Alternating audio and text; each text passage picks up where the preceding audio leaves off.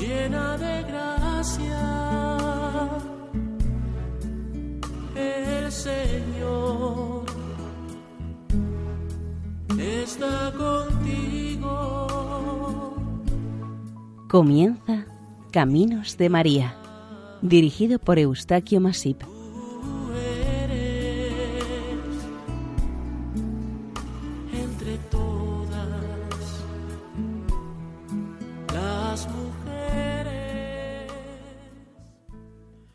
Sean bienvenidos al programa Caminos de María, realizado por el equipo de Radio María, Nuestra Señora del Lledo, de Castellón.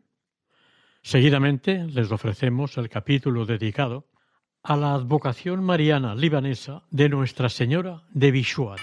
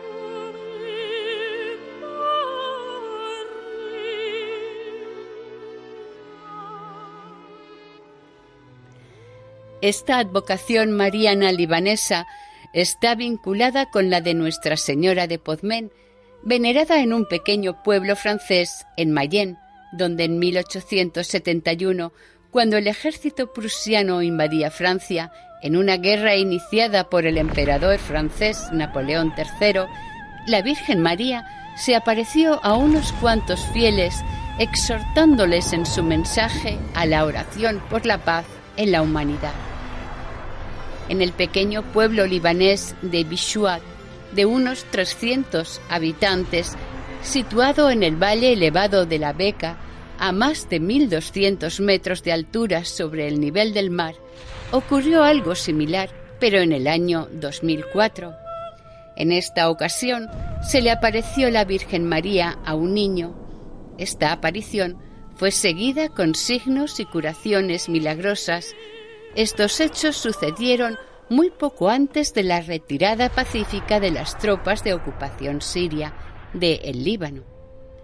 Hay que destacar y tener presente que la imagen de la Virgen de Bishuat, aunque es la misma que la de Podmen, es venerada también con el nombre de esa localidad libanesa.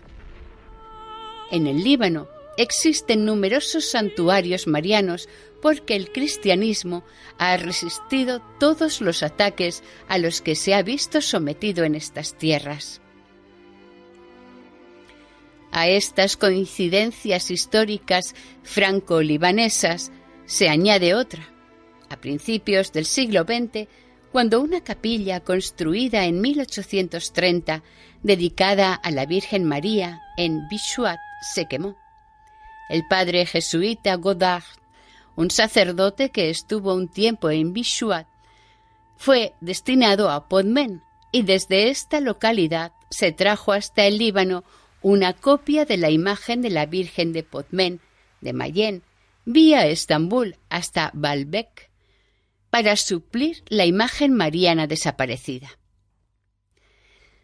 Este vínculo sobrenatural culminó con la llegada a la capital de del padre Claude Proussier del 22 de enero al 3 de febrero de 2005 para realizar unos ejercicios de meditación o espirituales durante estos días en la pequeña capilla de la Virgen de Bishuat. El mensaje de la Virgen que se recibió en Podmen en su momento fue traducido al árabe y entregado y colocado en la capilla libanesa. Este mensaje, aún presente, dice así Pero orad, hijos míos, Dios os responderá en poco tiempo. Mi hijo se deja tocar. Monseñor Hanna Rahme, arzobispo de la diócesis maronita de Deir el Ahmar, cuenta que hace unos 300 años el emir musulmán de Nebek robó la columna de una iglesia dedicada a la Virgen María y se la llevó a su palacio para incorporarla como decoración. Por la noche, inexplicablemente, la columna desapareció del palacio y al día siguiente los hombres del sultán la encontraron intacta en el mismo lugar de donde la robaron el día anterior. Esta historia es conocida en Oriente Medio como el milagro de la columna. Desde entonces, Nuestra Señora de Bishuat es venerada tanto por los cristianos como por los musulmanes. Sorprende a los extranjeros europeos el ver cómo al entrar en el santuario los peregrinos de las dos religiones acarician una piedra de mármol rosa. Es el resto que queda de aquella columna milagrosa. Luego se arrodillan respetuosamente ante la imagen de la Virgen.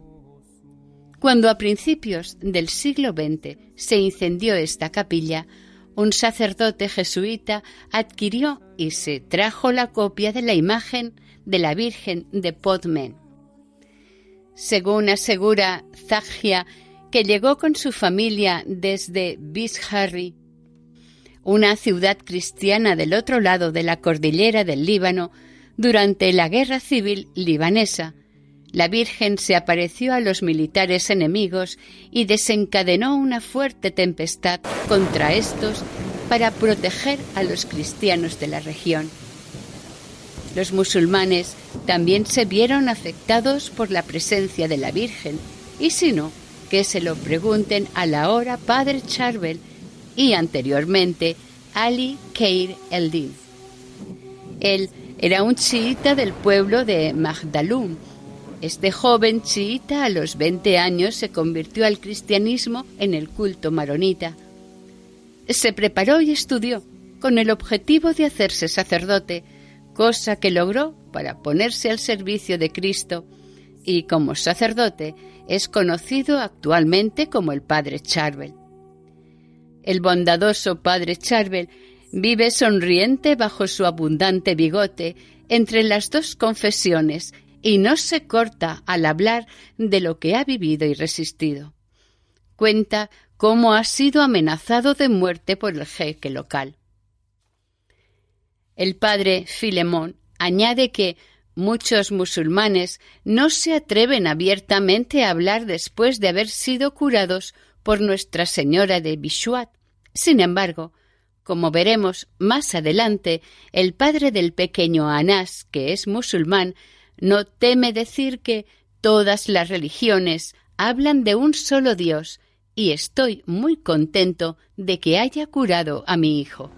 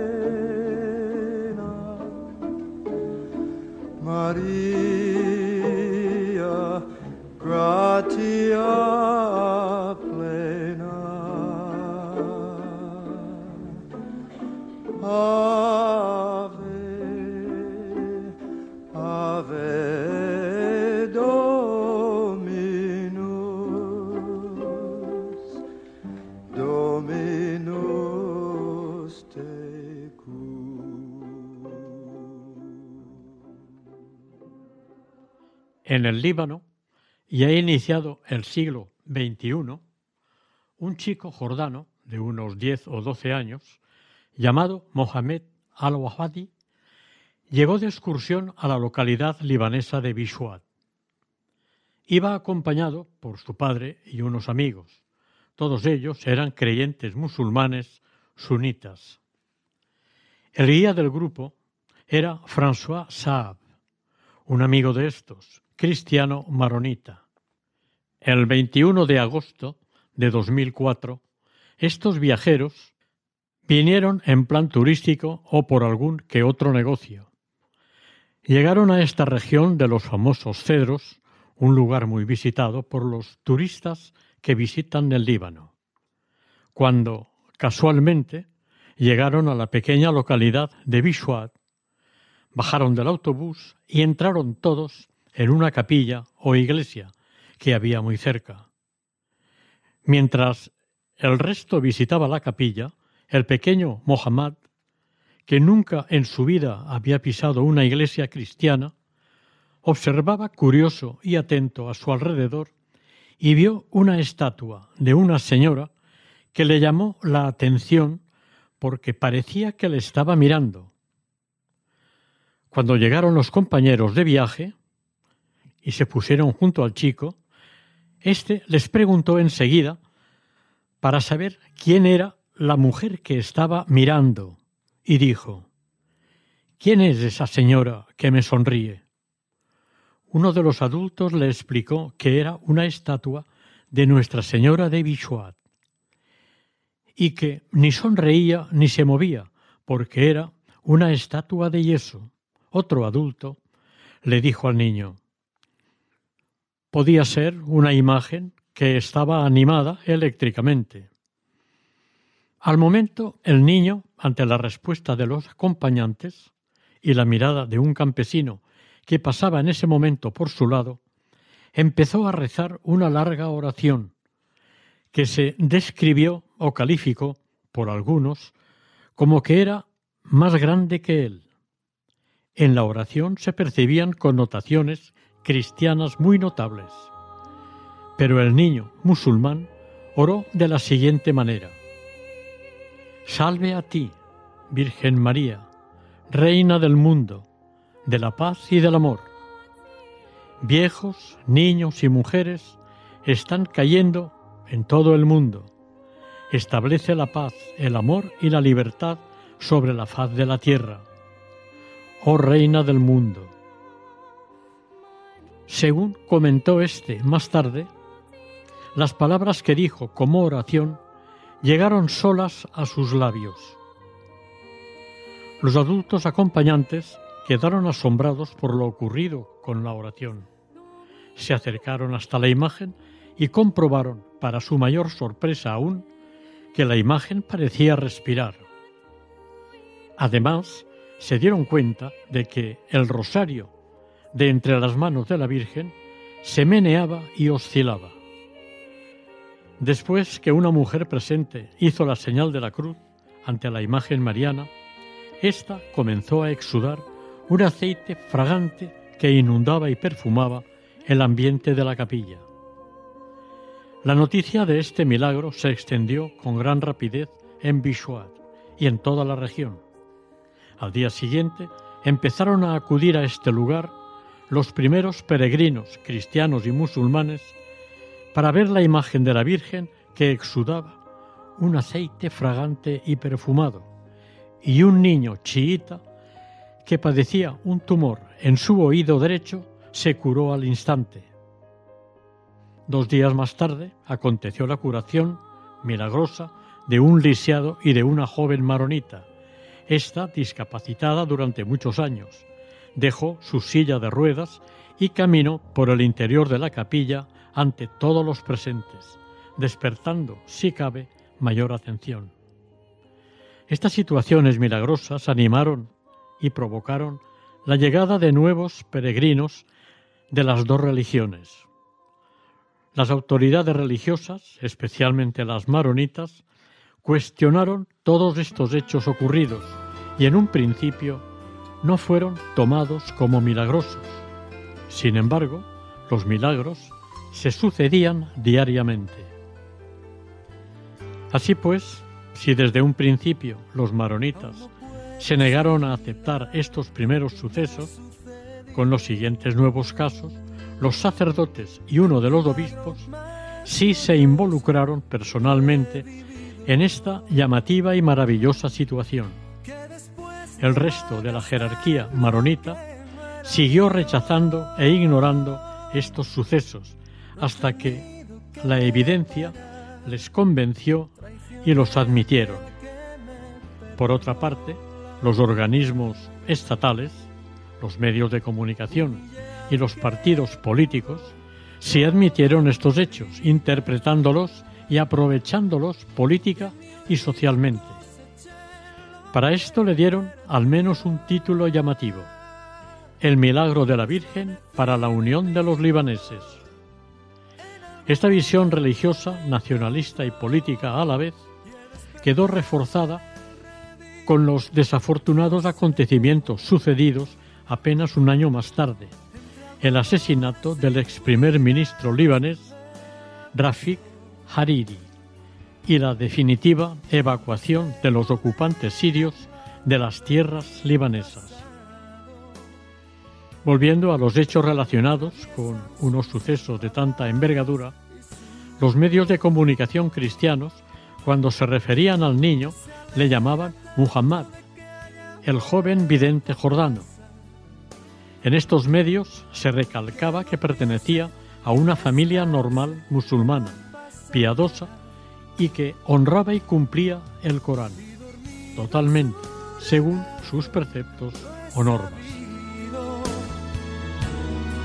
Tengo vida, tengo dueño y soy querido.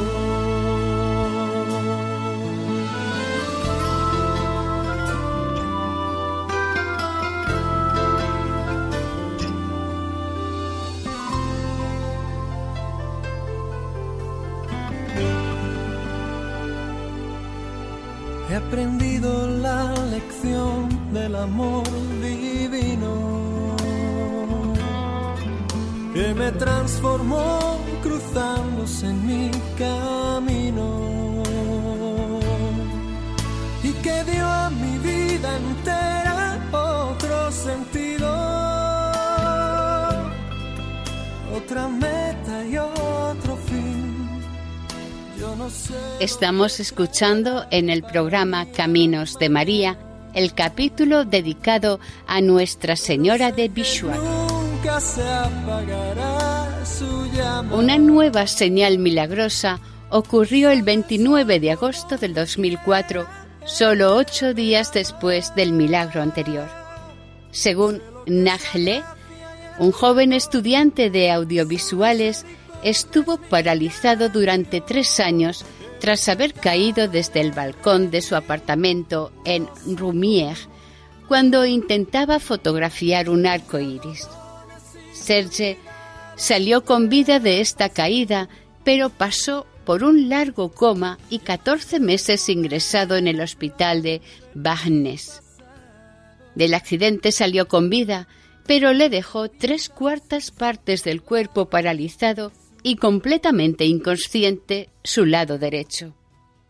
Serge, acompañado por su padre Becara Nagle, comerciante de Brum, de sus tías y de otros adultos, acudió en peregrinación a la capilla de la Virgen de Bishuat. Acompañado por los adultos, entró en el templo en un andador y lentamente se acercó a la imagen mariana.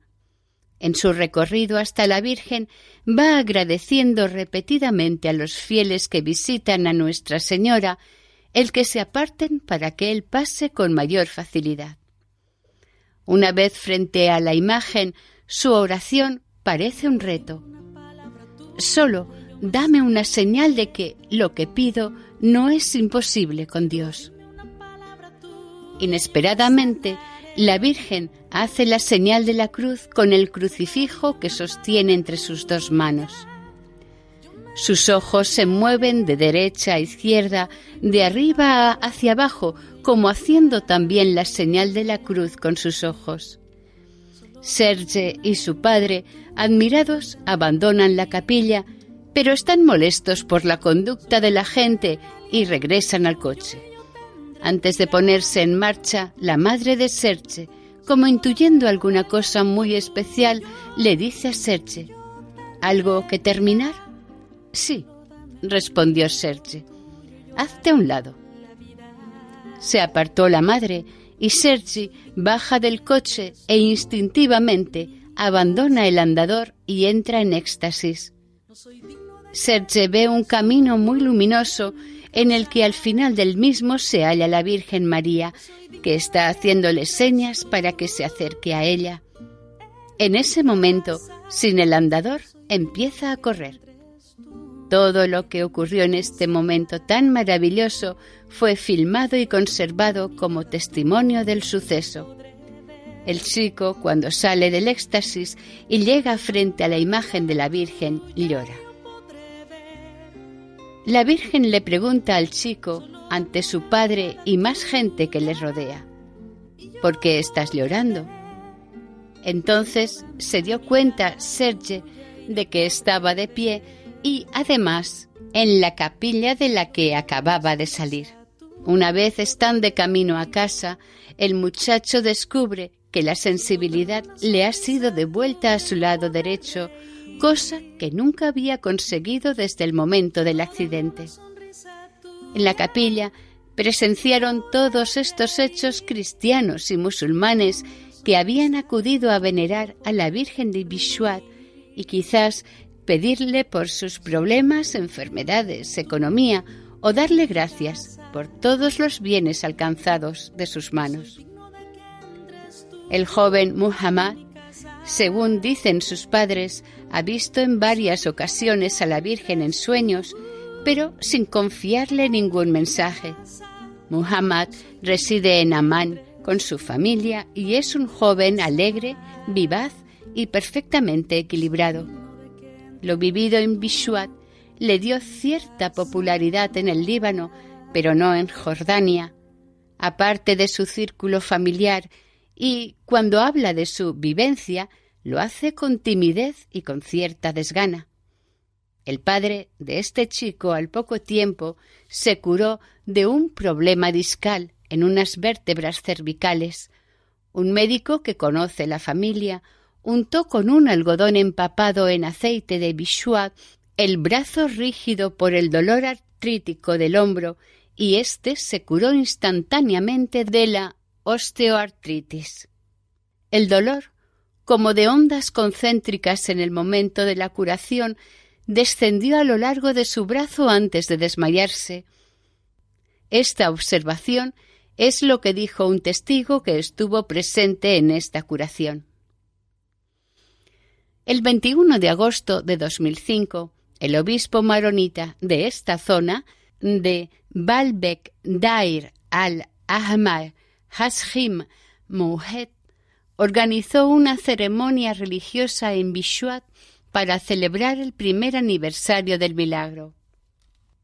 Naturalmente, los invitados de honor para esta ceremonia fueron Muhammad al-Hawit y su padre, el obispo insistió en la afiliación religiosa de ambos homenajeados y su asiduidad a una escuela coránica en Amán, además de su nacionalidad jordana. El prelado describió al joven Muhammad como un buen estudiante en la escuela.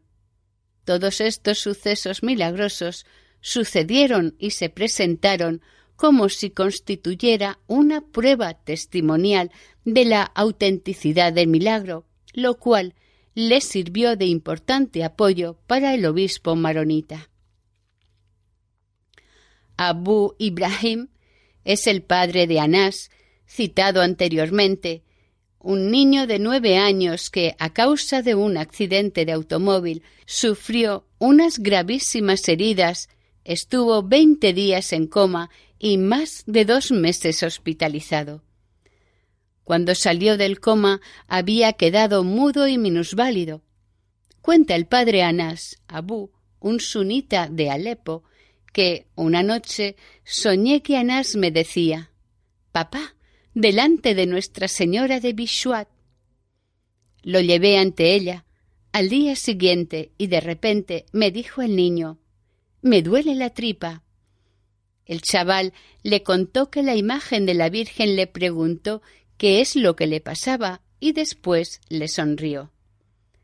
La semana siguiente la Virgen le pidió que caminase y se levantó del sillón y se puso a dar vueltas. A medida que Abu Ibrahim va relatando cómo evolucionó su hijo hasta quedar sano, se emocionó bajo la tienda de campaña en la que viven durante dos años.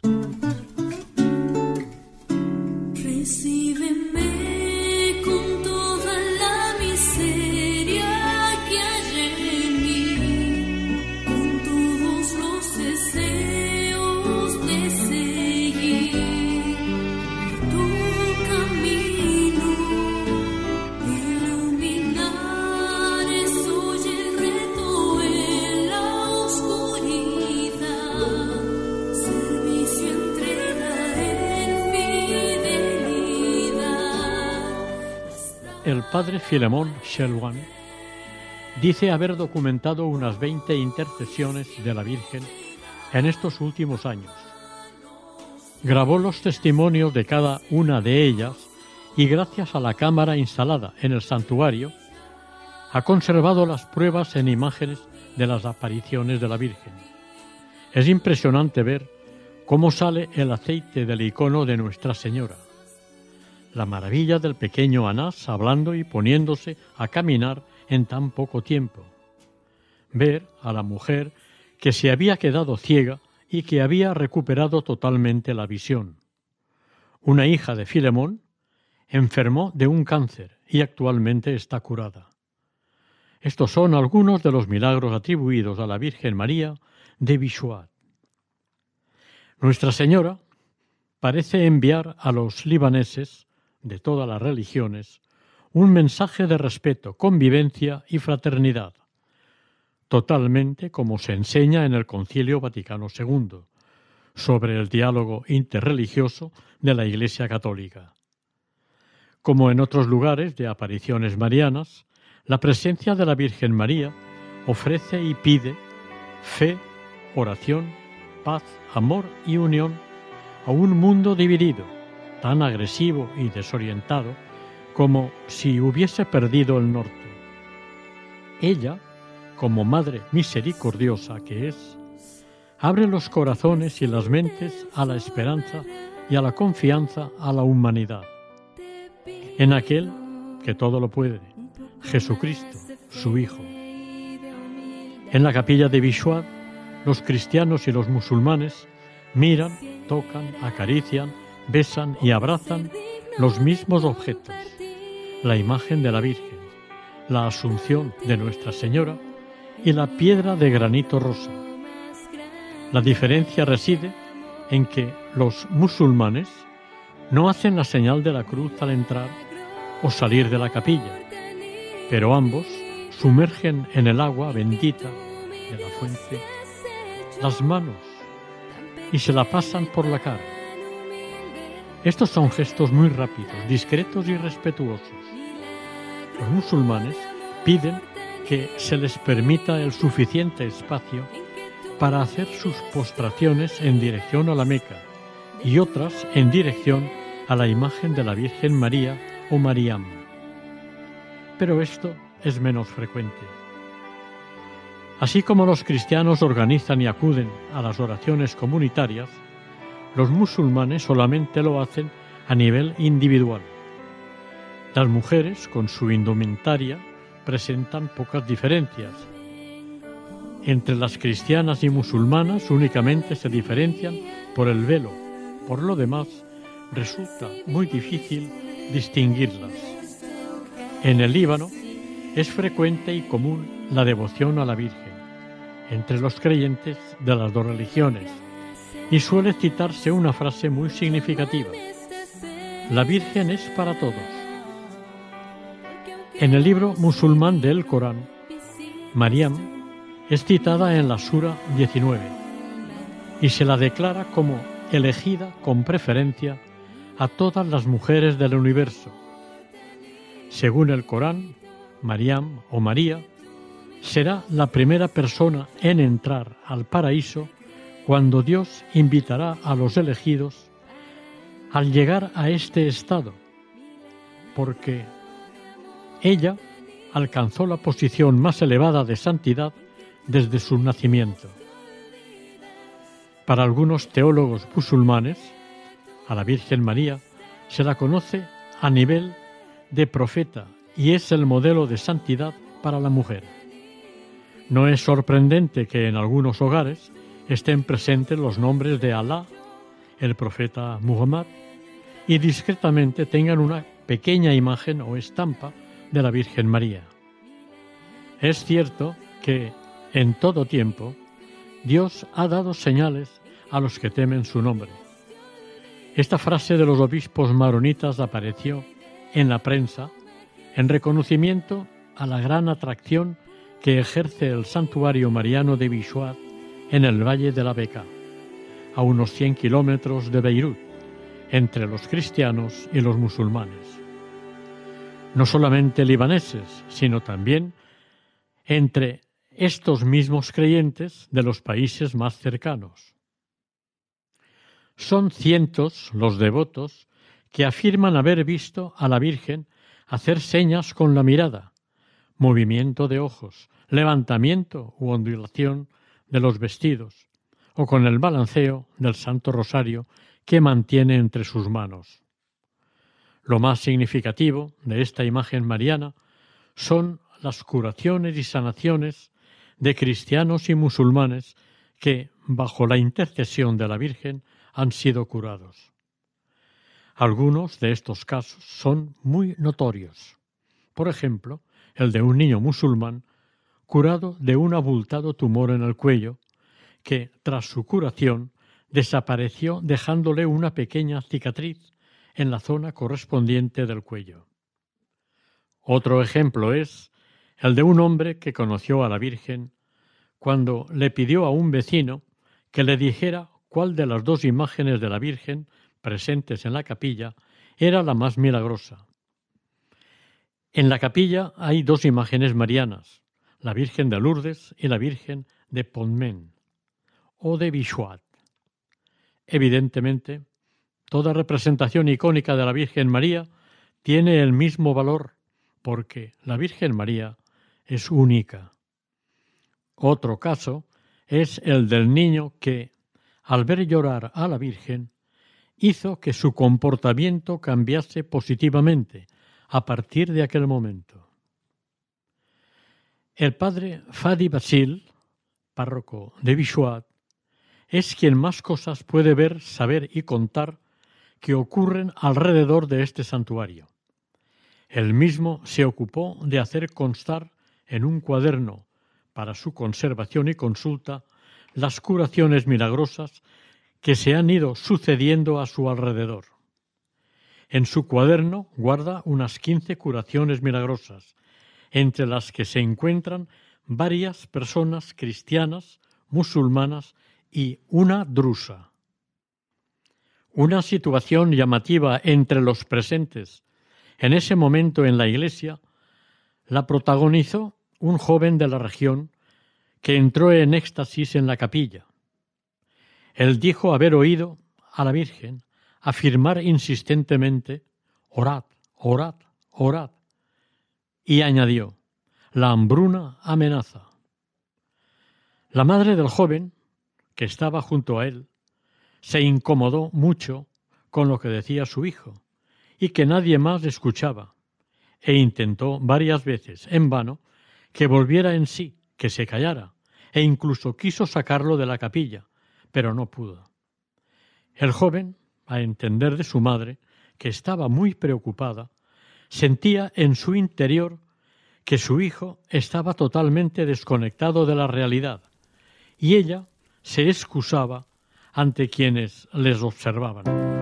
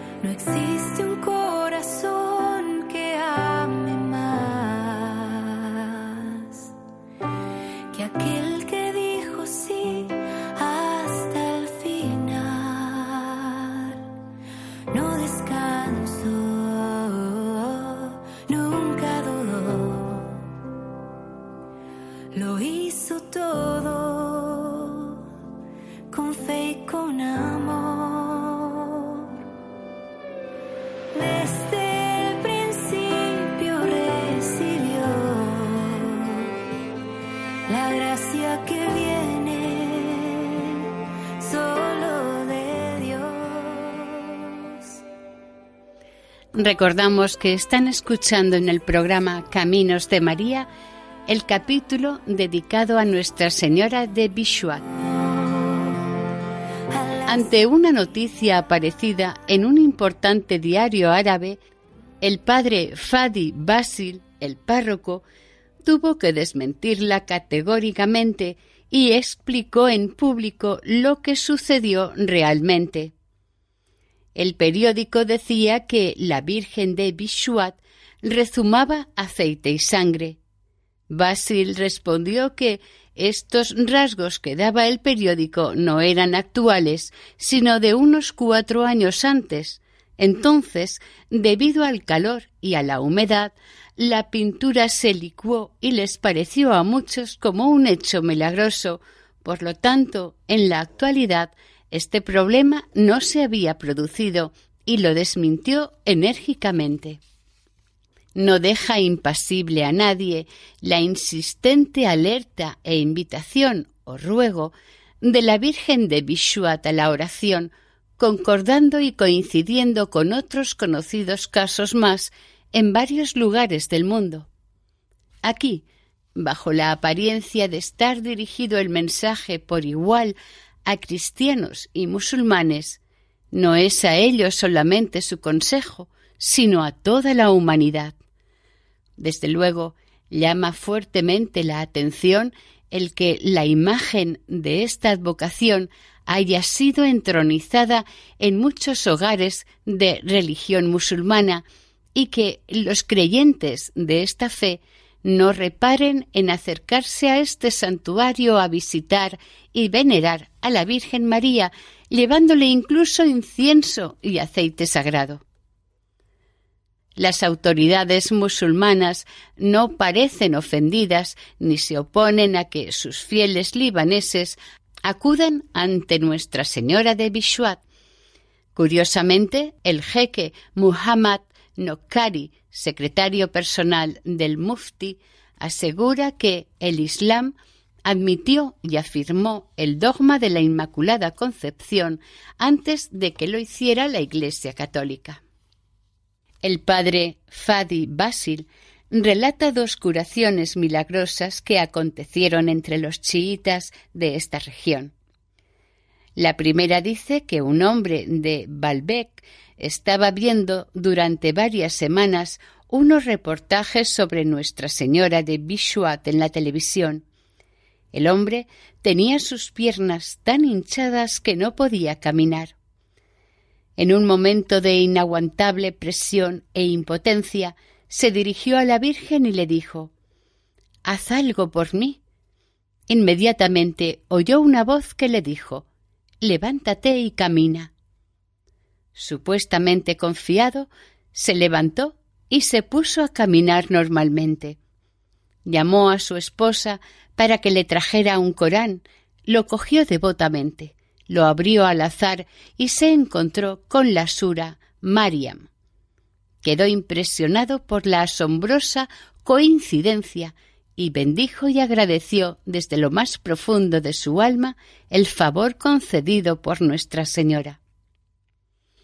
Otro caso, no menos curioso, es el de un vecino cuyo pobre hijo estaba muy enfermo.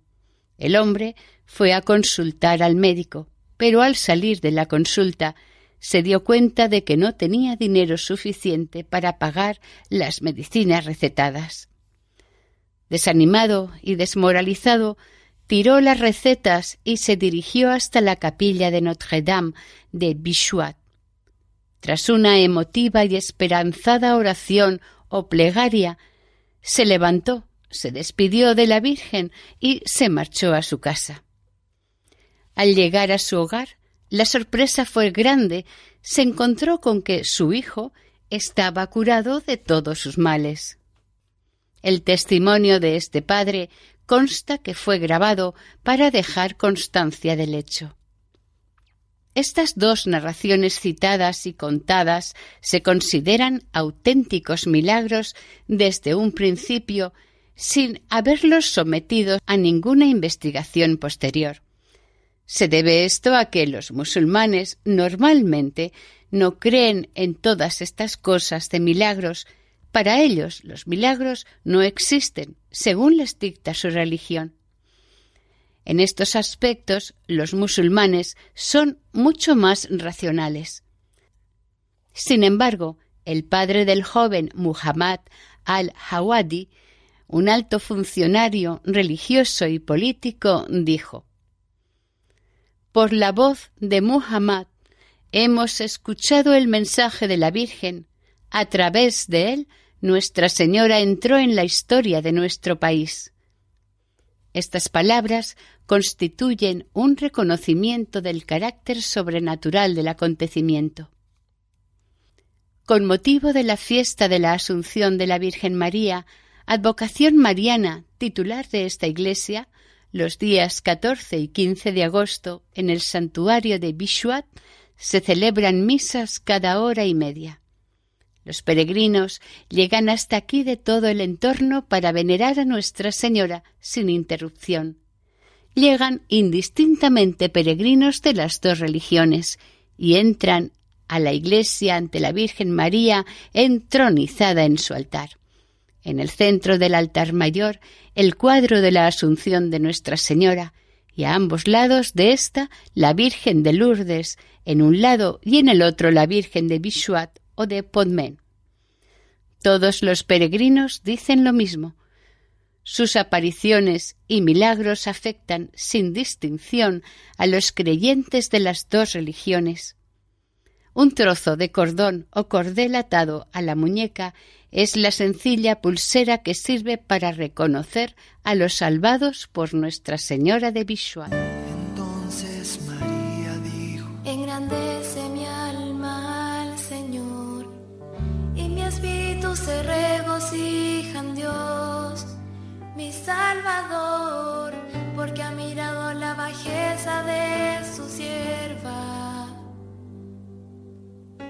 Pues he aquí desde ahora me dirán, bienaventuradas las generaciones, porque ha hecho grandes cosas el poderoso, santo es su nombre y su perdón, de generación a generación porque ha hecho grandes cosas el poderoso. Santo es su nombre y su perdón. El Líbano es un país agrícola y pobre. Durante la guerra civil, ambos bandos contendientes se financiaron con la cocaína cultivada en sus territorios. En cuanto a creencias, es un país multireligioso en el que el cristianismo representa el 33% de su población. El resto de sus habitantes son mayoritariamente musulmanes. Existe en este país o existen en este país unas 20 comunidades religiosas, la mayoría minoritarias. Para sorpresa del resto de los países de su entorno, no se dan situaciones de segregacionismo. Hay que señalar que el enemigo común externo del Líbano está constituido por tres vecinos, los jordanos, los sirios y los israelitas, y el interno son las discordias entre sus propios habitantes, generalmente de tipo social.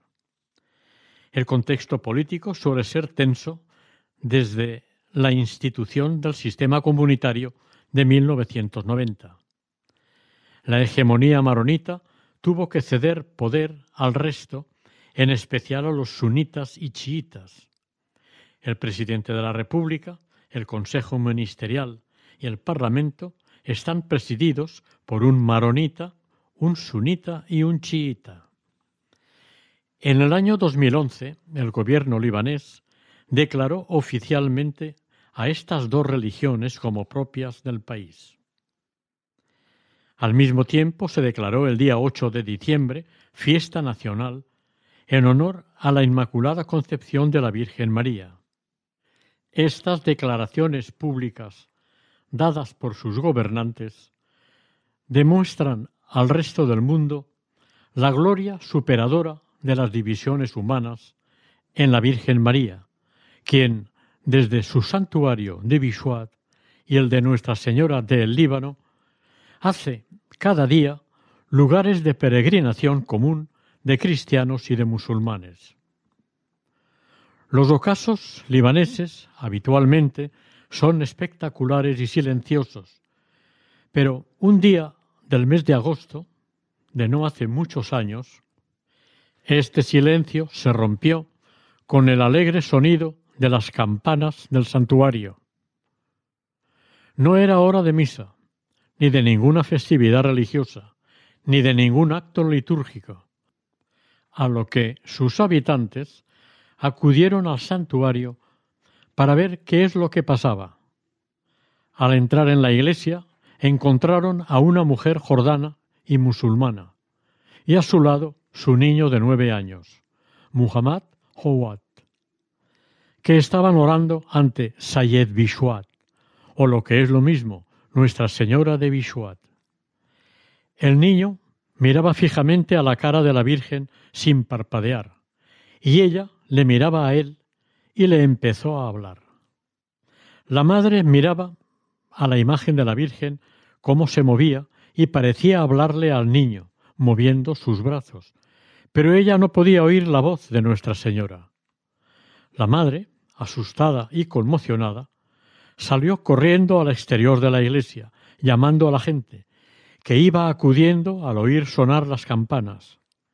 En el interior todos ven la misma escena, la Virgen hablando con el niño.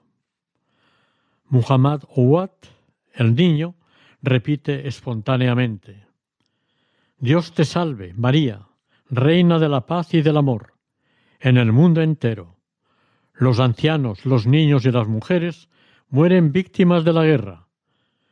Nuestra Señora, que la paz, que el amor y la libertad reinen sobre la tierra, oh Reina del mundo.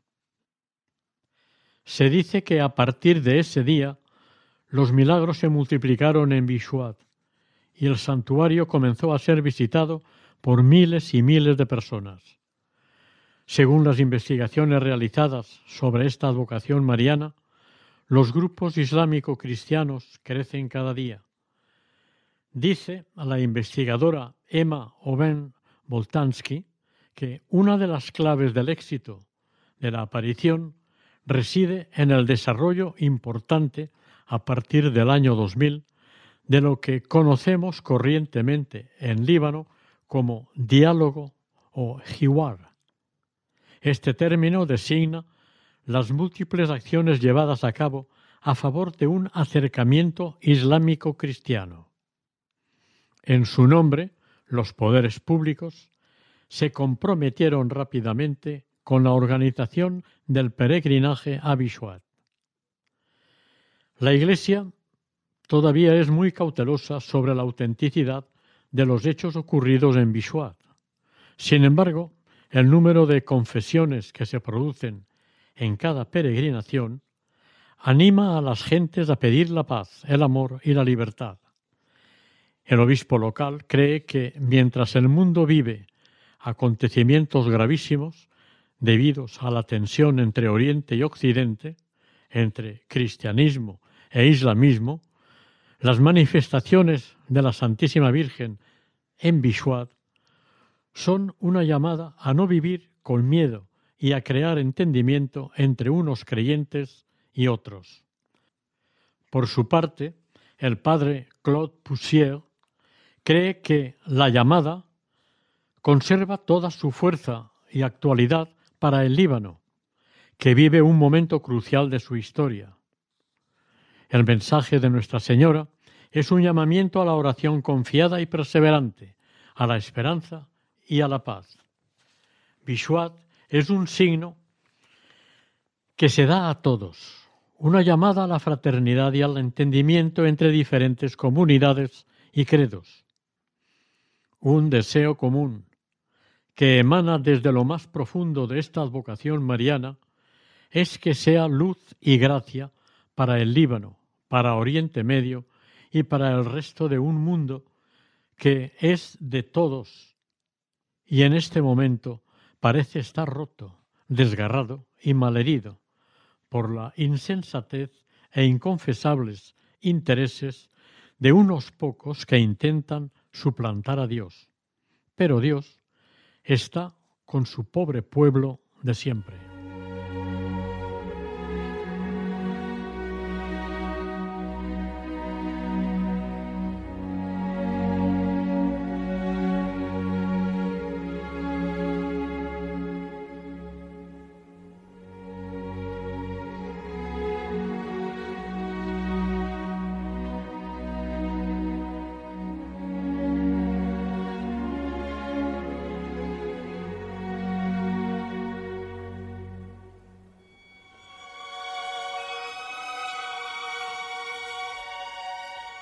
Oración. Sayed Bishuat, Santa María de Bishuat, como madre dispuesta a ayudar a tus hijos, acudimos a ti para pedir tu intercesión por quienes hemos perdido la luz y la gracia por razones mundanas, apartándonos del camino presentado y ofrecido por el Señor, único camino que nos lleva a la unidad de la fe y de la Iglesia. Así sea.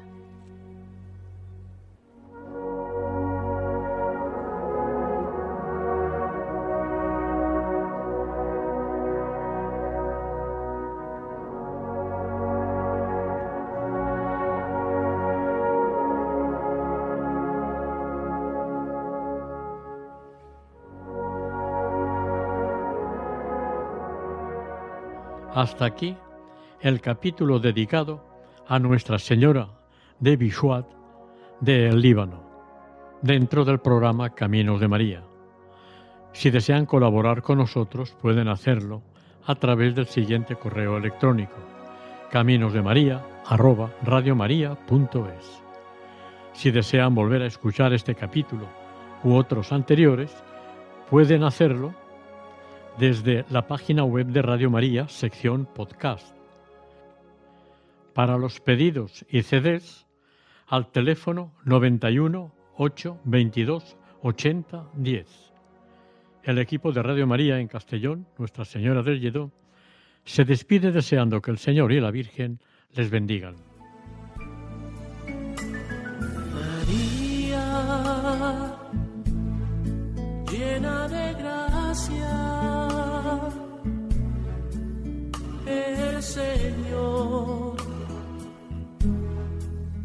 Está contigo. Han escuchado en Radio María Caminos de María, dirigido por Eustaquio Masip.